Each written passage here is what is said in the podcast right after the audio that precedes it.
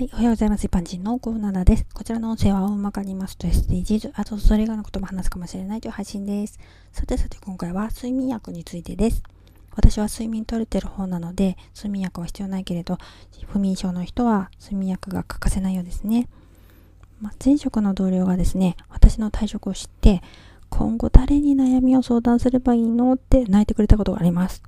以前精神科に通ってたことを知ってたし、ちょっと情緒不安定になってるなって思ったので、私は今後そばにいてあげられないからって言って、精神科か心療内科の受診を勧めました。精神科や心療内科に行く人多いんですよね。患者さんが多くて、初診だと特に予約を取るのが大変だったって言ってました。私は以前ガイドヘルパーをしていたことがあります。全盲になった人が障害のこともあって不眠だったから病院へ睡眠薬を処方してもらいに行く付き添いなんですね。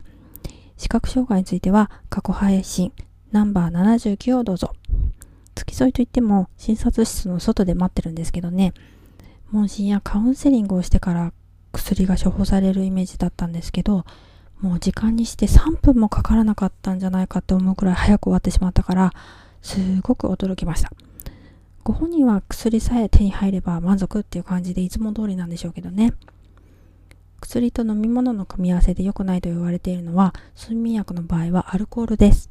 意識不明になる可能性があるそうです。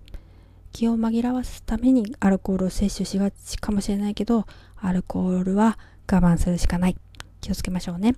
ではでは今回はこの辺で、次回もお楽しみにまた聞いてくださいね。ではまた。